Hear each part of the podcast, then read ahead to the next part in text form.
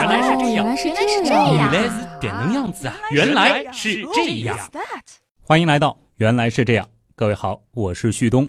今天呢，继续和大家来聊聊这几乎最能代表咱们 China 的东西，China。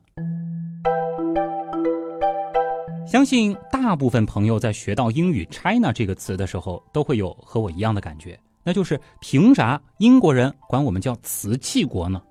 虽然书写上呢是有着大小写之分的，但无论是说起来还是听起来，这完全就没有区别嘛。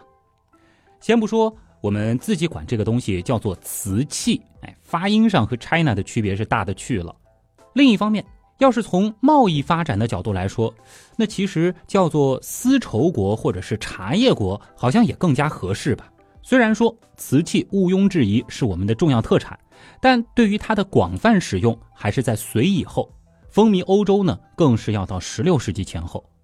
而丝绸和茶，那可是从汉代开始就始终保持着极高的对外出口占比。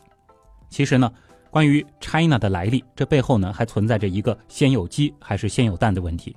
别慌啊，这不搞脑子，也就是先有代表瓷器的 China 这个单词，还是先有了代表中国的 China？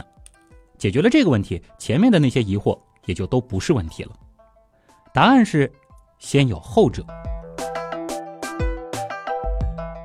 当然，关于 China 是如何和中国画上等号的。在学术上呢，又有三种说法。最主流的是秦朝说，说啊，China 这个发音来源于秦的梵语发音。许多英语词典在说明这个词的来源的时候，通常呢也会 probably 的提到这一点。而我国的语言学家罗长培所著的《语言与文化》当中提到的也是这种说法。在梵语当中呢，中国的发音大致是读成了 China 啊。我肯定不懂什么梵语啊，大家大致理解这个意思就行了。但是呢。无论是书写还是听感上，的确是有点情的意思的。而梵语这个词儿拉丁化之后呢，则变成了 Sina，听上去是不是更靠近 China 了呢？不过这个说法其实也有些问题。要知道，秦朝在中国的统治时间其实非常的短。不过，如果真要把秦作为诸侯国的时间算在一块儿，那倒是前后跨了有五百多年。但是在秦前期的四百多年的时间里，它的影响力呢，真的算不上强。而记载清代的古印度文献呢，其实最晚在米太后还陪着儿子在燕国当人质的时候就已经成书了。因此，针对秦朝说的问题，韵律学家正章上方就提出了晋国说。它的根据呢是晋的古音更接近于梵语的清呐。哎，即使。现在读起来好像也有那么点意思啊，而晋国封国于周成王时，守卫的是周朝的北部边疆，长期呢和游牧民族接触对抗，更有可能将国名代表中原王朝传播至梵语地区。而考虑到整个春秋时期基本上呢都是姬姓的晋国在替周天子行使王道，晋国在整个春秋历史上更是持续了百年之久的霸业。这种说法呢，哎，也不是没有可能。当然，涉猎广泛的你或许还听说过契丹说，说是以俄语为代表，曾处于金帐汗国统治下的欧洲国家啊，好像多称我国为 Kitai，听起来呢就像是契丹。而金帐汗国往西一点的匈牙利，则是 Kina，哎，听起来呢像是契纳。到了波兰语呢，则发展成了 Chini。德语、荷兰语呢，则是 China，到了英语则变成了 China，啊，这样从东向西的发展演变，似乎呢是有那么点意思。而从历史上看，契丹说也并非完全没有可能，毕竟唐末一直到宋末，在中国北部、西部活动的那都是契丹人建立的王朝，先是耶律阿保机的辽，后来呢有了耶律大石的西辽，而西辽又是蒙古国第一个攻下的国家。蒙古人占了东欧之后，当地人哪里分得清遥远的大陆那头具体是怎样情况？当地人哪里分得清遥远的大陆那头具体是怎样的情况？就跟着蒙古人契丹契丹这样叫了。越说越远了啊！总之呢，有一点可以肯定，在 China 这个词和瓷器画上等号之前，许多西方国家就已经用类似的这个发音来。表示中国了。而关于 China 这个单词，其实可以再啰嗦几句。英语当中呢，最初的称呼应该是 Chinaware，大约呢就是中国器皿的意思。后来随着中国瓷器在英国以及欧洲大陆的广泛传播，省掉了后面的 ware，使得中国与瓷器成为了密不可分的双关语。顺便说一下，China 在英语当中指的是瓷器。大部分时候呢，指的是瓷器这个类别，意思呢是瓷质的餐具啊，包括杯盘碟等等的总称。通常呢会这样来表示：a piece of china 表示一件瓷器，a set of china 表示一套瓷器。而当说到瓷这种材料的时候呢，更多的则是 ceramic 这个词。而英国人呢，为了避免麻烦，说瓷器或在表示精美瓷器的时候呢，还会用另一个词 porcelain。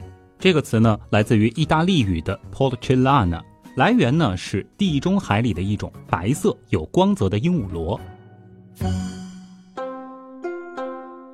好了，接下来呢，回到正题，继续来说说瓷器的发展。上回说到东汉的时候，中国人终于烧出了真正意义上的瓷器，而那个时候瓷器其实仅仅是贵族阶层的奢侈品。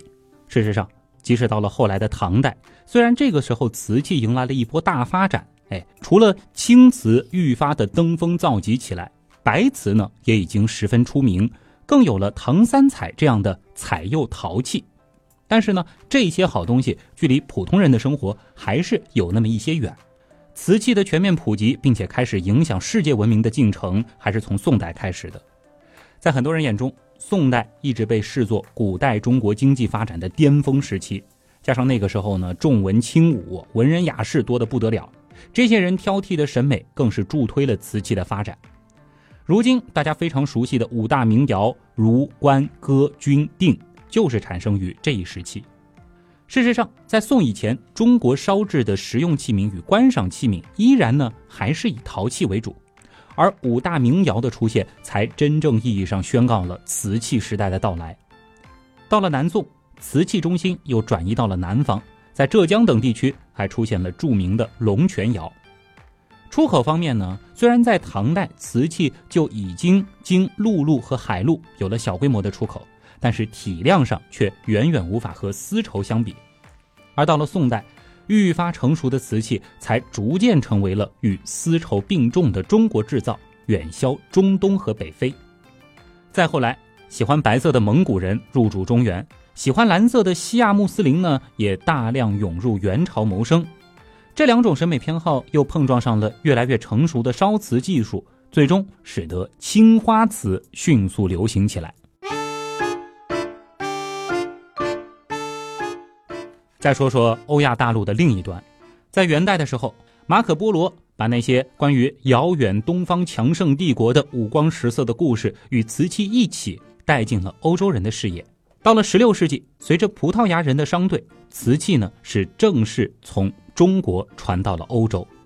精致的花纹、细腻的触感，那是把欧洲的贵族们都给迷得神魂颠倒。这等精致完美的稀罕物件，逐渐在欧洲圈了一票又一票的铁粉。在十七世纪左右的时候，中国江西的景德镇呢，更是出产了一种薄胎瓷，而这种瓷器传入欧洲之后啊，很快就得到了欧洲人的喜爱。当时的欧洲人赞美道啊，说这种瓷比纸还薄，比牛奶还要白净，比玻璃也要更加的透亮。而瓷器本身的价格更是进一步的水涨船高，在当时的欧洲呢，可谓是价值连城。到了十七世纪末，中国瓷器在世界上的垄断地位和影响力达到了顶峰。当时的欧洲王公贵族们对于瓷器的热衷程度，简直是达到了如今无法想象的高度。这种土与火之旧的艺术品，在当时的欧洲到底引发了多大的狂热呢？想象一下啊，在那个时候能够得到一件中国产的瓷瓶，那绝对是一件倍儿有面子的事儿。用它作为餐盘、杯子，已经成为了品味和格调的象征。瓷器呢，出现在了国王、教皇的财产清单上，也出现在了外交使节的礼单上。无论是王宫里还是宴会上，那是处处可见。很多人呢，被它搅得心神不宁，甚至高烧不退、卧床不起。在威尼斯，甚至出现了一个词儿，叫“瓷器病”。它起源于一句表示垂涎的威尼斯俚语。就是用来形容王子们对于瓷器的朝思暮想。瓷器在当时还被称作“白色的金子”，足以见得这东西在当时欧洲人心目中的分量。许多贵族好容易才得了件瓷瓶瓷罐的，自然舍不得当做寻常的生活器皿来使用，而是在瓷器外周小心翼翼地箍上精致的金银装饰，好生供着。哎，其实如今在欧洲的一些博物馆，还经常能够见到这样的中西混搭。在佛罗伦萨。当地呢，更流传着瓷器能够阻止毒药发挥药效的说法，进一步受到了人们的追捧。在法国的凡尔赛宫，一六八九年的一份财产清单上显示，太子的房间里竟然藏有三百八十一件中国的瓷器，彰显奢华。在如今的德国，十八世纪的萨克森国王奥古斯都二世在治理国家方面呢，其实并没什么建树，然而他的败家在历史上可是出了名的。他就坦诚自己啊患有瓷器病，特别愿意为瓷器花钱，买起康熙瓷、大盖罐、瓷盘、花瓶等等的啊，是绝不手软。甚至传说他曾用六百名全副武装的萨克森禁卫骑兵向普鲁士交换了一百多件精美的瓷器。到他去世的时候，他拥有的瓷器达到了三万五千七百九十八件，而这其中的大部分，如今呢依然能够在。德国当地的博物馆里看到，有人会问啊，瓷器不是很早就已经开始出口了吗？怎么欧洲人那么晚才见到，而且还那么一惊一乍的呢？不错啊，瓷器的对外出口贸易其实从南北朝时期就已经开始出现了苗头。不过呢，在漫长的瓷器外销岁月中，中国瓷器最大的海外客户几乎呢都是。中东和东非地区，虽然这其中也有少量瓷器会通过埃及流往威尼斯，但由于埃及本身就是瓷器需求量巨大的国家，因此真正能够通过埃及流向威尼斯的瓷器可以说是凤毛麟角。而真正让瓷器进入欧洲市场，并且被炒作成顶级奢侈品的，哎，这背后呢，其实还有荷兰人的功劳。在葡萄牙人以及之前的穆斯林海商时代。中国瓷器呢，其实并非像人们想象中的那样高不可攀。由于这毕竟是手工业制品嘛，它同样是有着好坏之分的。因此，那种大量制作的、做工一般的瓷器，外销之后依然呢能够供中东地区的平民家庭来使用。所以，瓷器的整体价格呢，一直是维持在一个相对比较普通的高档消费品水平。用现在的话讲起来呢，那就是轻奢。但是，在荷兰人接手了远东商贸之后，他们就立刻开始对原有的瓷器贸易模式进行了改革。他们呢，在福建沿海和景德镇的一些小作坊购买瓷器，之后呢，运往当时荷兰在台湾的殖民地热兰遮城，位置呢在如今的台南。在那里啊，荷兰人呢对收到的这些瓷器进行初步的分级，做工稍差一些的，被荷兰商人运往了日本的长崎港。和一些东南亚国家，而质量好一些的，则被运到了荷兰当时在东南亚殖民地的首府巴达维亚，也就是如今的印度尼西亚首都雅加达。在这儿呢，这批瓷器会被进行第二次分级，品质差一些的会放往印度、波斯、奥斯曼等地区，而最后剩下的非常少的一部分顶级品，则会运往荷兰的阿姆斯特丹，并且在这儿。最终分销至整个欧洲。这里呢，倒也并非是荷兰人存了私心啊，说是要把最好的留给他们自己欧洲人。这背后呢，其实更多的是有炒作的意味在里边。想象一下啊，当这些万里迢迢、件件精品却又数量稀少的来自东方的绝世珍品瓷器进入欧洲贵族手中的时候，他们会发出怎样的惊叹呢？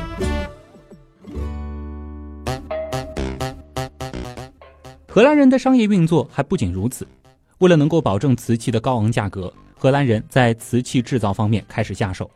他们呢，当时向福建沿海地区的作坊以及后来的广州十三行提供了大量的图纸，并且要求这些中国工匠啊，能够按照欧洲人的喜好来制作一些定制瓷器。这样呢，这些瓷器在保留一种欧洲人所认为的东方韵味的同时，又能够更加的贴合欧洲人的审美。同时呢。在荷兰人的运营之下，还出现了一种全新的徽章瓷。这种瓷器以当时欧洲贵族定做家徽的名义来定做，而这种方式呢，也无疑更容易让欧洲贵族们来接受瓷器，并且使得贵族们开始出现了通过瓷器来进行攀比的风气。记得曾经也说过啊。无论是奥斯曼土耳其的宫廷，还是我到过的其他的欧洲皇宫，其实都可以看到其中收藏的大量类似风格的产自中国的顶级外销瓷。然而，你以为荷兰人对瓷器的炒作就到此为止了吗？错了，真正高明的操作其实才刚刚开始。实际上呢，由于荷兰人与中国瓷器制造者接触非常的多。因此，如果说欧洲谁最有机会接触到瓷器生产的全部秘密，那么毫无疑问便是荷兰人。然而呢，荷兰人不仅没有盗取中国瓷器的生产秘密，甚至呢还积极的阻止一些心怀不轨的欧洲人进入中国的主要瓷器产地。与此同时啊，荷兰人自己呢却在本土搞出了一种高仿中国瓷器的戴尔夫特陶，这是要做什么呢？这真的是非常高超的一步棋啊！正所谓没有对比就没有伤害，你想让瓷器的价格保持着最大的上升趋势，那还有最重要的一点就是要形成一种对比。实际上呢，荷兰人不仅购买中国瓷器，他们呢还经常从日本和波斯购买一些差不多性质的彩陶，一起运往欧洲。这些彩陶并不是简单的滥竽充数，实际上呢，他们的目的非常的明晰，那就是要和。中国产的顶级瓷器形成鲜明的对比。其实啊，彩陶和瓷器之间是非常容易分辨的，因此呢，想要简单的滥竽充数是根本没有办法逃过那些高明的欧洲收藏家的眼睛的。他们的作用只是为了向欧洲贵族们释放一个信号，那就是这些来自东方的瓷器是独一无二，更是欧洲自己所无法仿制的。而低价的有点像瓷器的戴尔夫特陶呢，因为它本身是仿制了中国瓷器，因此呢也有助于欧洲商人向整个欧洲社会来推销这种东方艺术，算得上是一种入门级的消费品。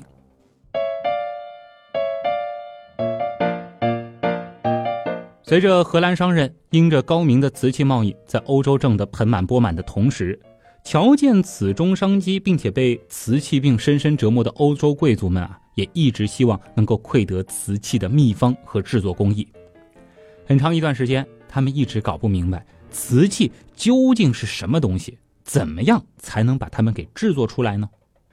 十六世纪的中期，一位意大利的占星学家写道：“瓷器是由一种在地下凝结的汁液制成，有人从遥远的东方把它带回。”另一位作家则声称，把蛋壳和其余壳捣成粉末，加水调和，做成花瓶的形状，然后把它们埋在地下，一百年后才挖出来，这时才算做好，可以摆出来叫卖。那一时期，来自这个遥远而又先进的强大东方帝国的消息，总能引起人们的关注，即使是只字片语。传教士从中国寄回的信件被人们如饥似渴的阅读。在十六世纪的四十年代，这些信件啊会被给予特别的关注。人们呢将这些信件编辑整理，在汇总出版。比如说，著名的数学家、哲学家布莱尼茨，他也曾经编撰过《中国近事》，为的呢就是向当时的欧洲人来提供来自中国的最新消息。当时的人们除了希望可以听到更多的类似于马可波罗讲述的那种近乎神话的中国故事之外，他们更希望的就是能够从故事和消息当中去寻找瓷器在哪里制作、如何制作、为何制作等等问题的答案。国王、商人、科学家、炼金术士等等纷纷加入到了瓷器的制造过程中。他们都想着啊，要是能够自制瓷器，那肯定会大赚一笔。脑洞太大，休息一下。如果听节目不过瘾，你也可以去我们的微信订阅号逛一逛哦。与节目有关的更多知识干货，每周节目的 BGM 歌单，还有趣味猜题闯关，都在那里了。微信订阅号搜索“刀科学”，刀是唠叨的刀哦。其实吧，你打“刀科学”的拼音也是可以直接搜到的。嗯，我怎么就没想到呢？青花瓷的烧制技艺在康熙年间是发展到了顶峰。与此同时，欧洲对于瓷器烧制方法的好奇心也达到了顶峰。康熙年间，有一大批法国天主教耶稣会士来到中国，有的呢以传教名义进入宫廷寻找蛛丝马迹，更多的则直接跑到了景德镇当起了商业间谍。当时的法王路易十四呢，还曾经给康熙写过亲笔信，自称“您”。最亲爱之好友，但是呢，他也并没有得到烧制瓷器的方法。前面提到的有着十七世纪的亚里士多德之称的布莱尼茨，除了对哲学和数学感兴趣之外，中国研究呢也是成为了他最主要的副业。他呢，甚至把自己塑造成了关于中国知识的守门人。他自称了解孔子，了解易经，甚至了解汉字。可很可惜啊，即使是他，终究还是没有搞明白如何制瓷。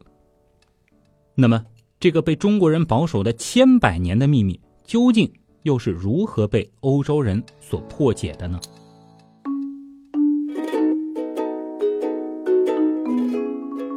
还记得前面提到的那位败家的国王吗？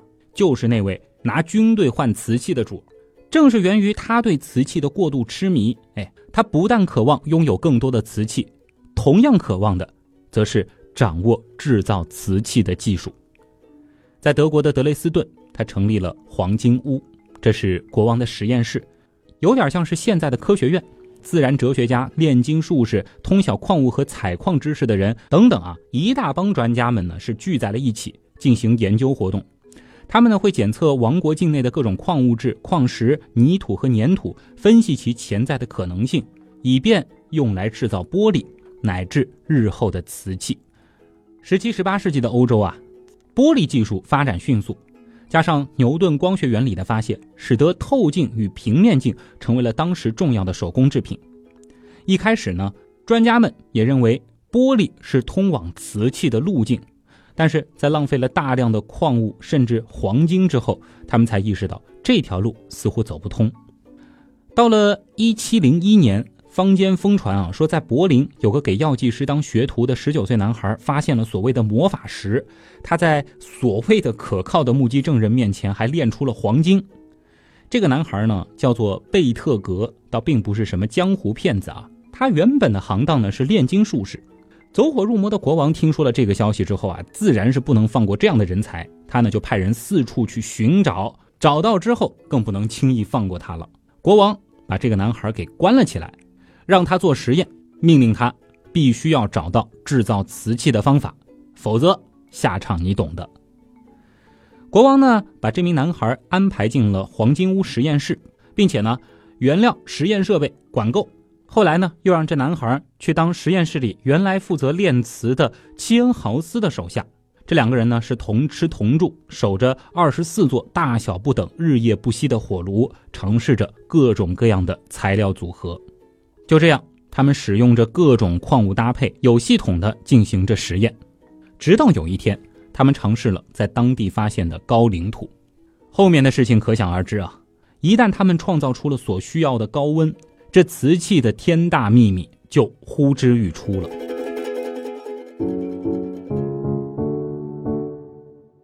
一七零六年的五月，他们如往常一样打开了窑门。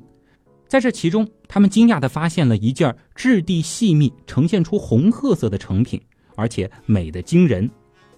用我们现在的说法，这两个人呢，可能在无意中烧制出了一种新的东西，那就是红瓷。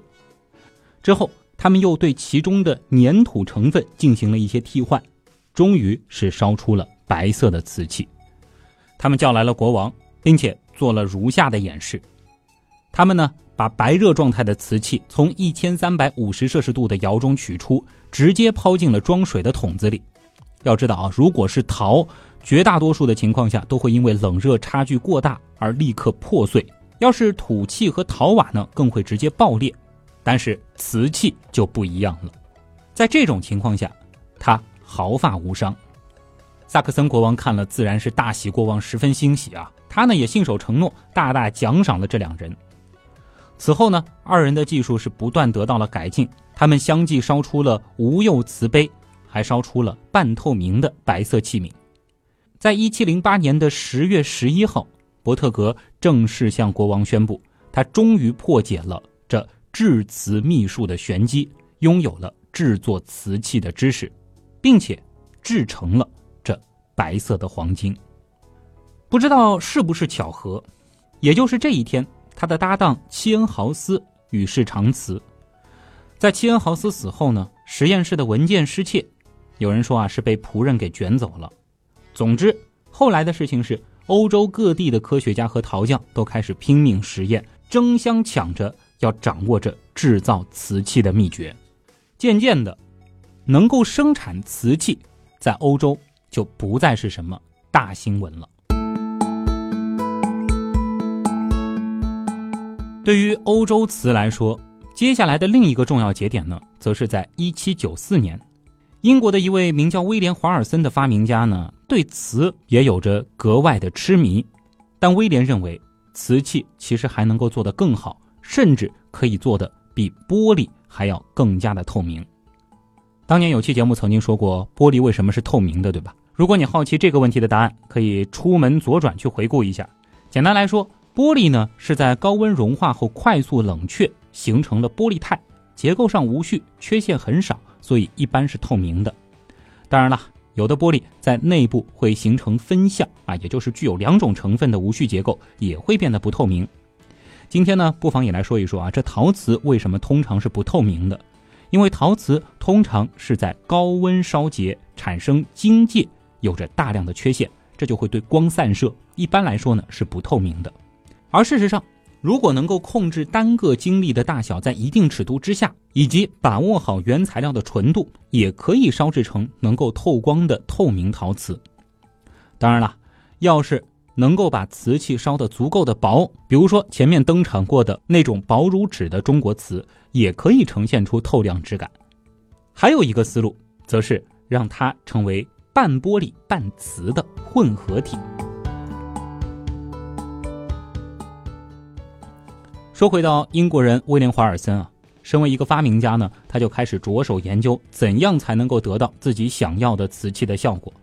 他呢就开始从材料本身着手，再到烧制的时间、温度等等，控制变量的进行了不同的尝试。但是呢，在反复了无数次之后，他都发现好像还是达不到自己想要的效果。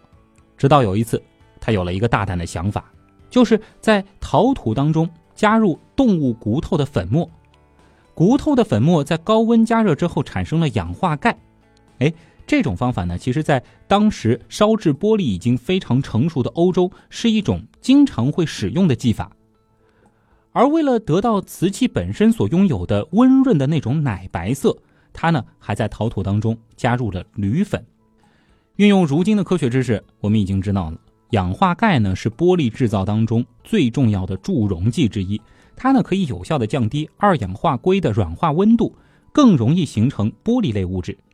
氧化铝则是常用的乳浊剂，它甚至可以让玻璃呈现出不太透明的乳白色。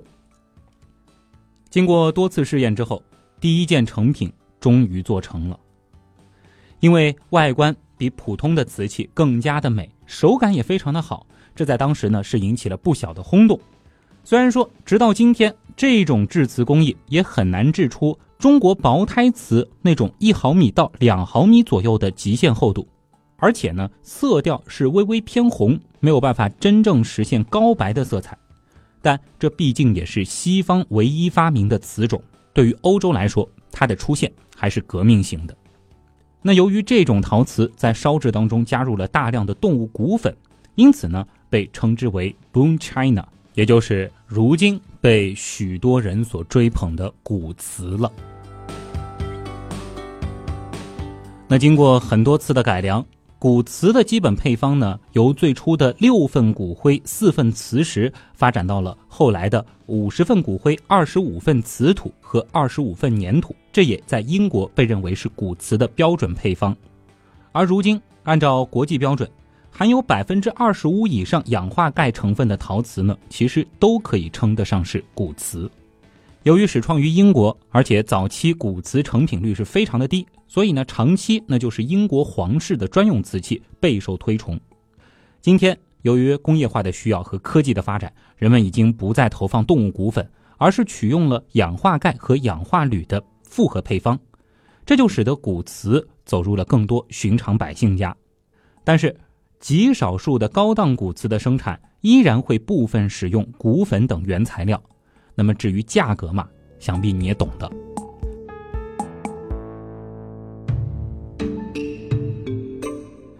骨瓷出现之后，再后来的事情，大家应该也都知道了。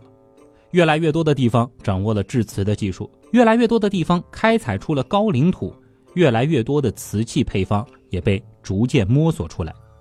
而随着工业化的进程影响了制瓷业，瓷器呢也逐渐从东方走到了西方，从贵族的餐桌飞入了寻常百姓家。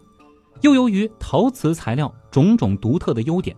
各式各样的工业瓷更是渗透进了这个现代世界中的方方面面，成为了一种必不可少的材料。当然了，作为瓷的故乡，以 China 来代言瓷器，也当之无愧。原来是这样，就是这样了。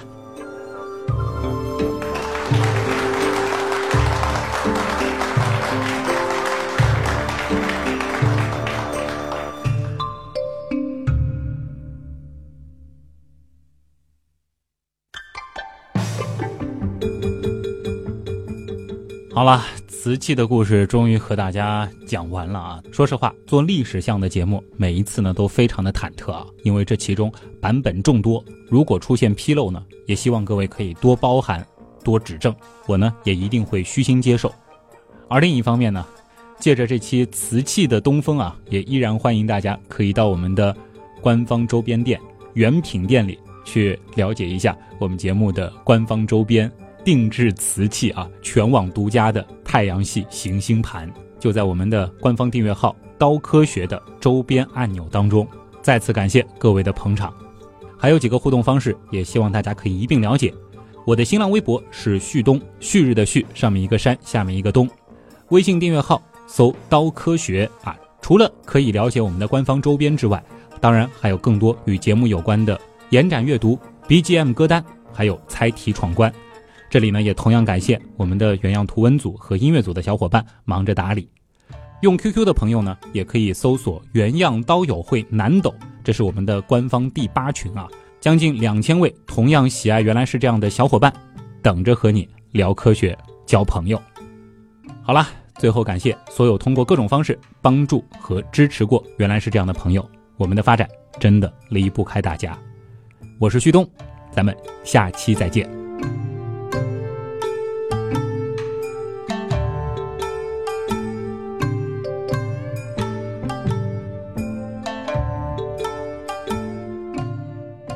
想象一下啊，当这些万里迢迢、渐渐精美儿，但是呢，他也并没有得到烧制吃。找到之后呢，找到之后呢，那更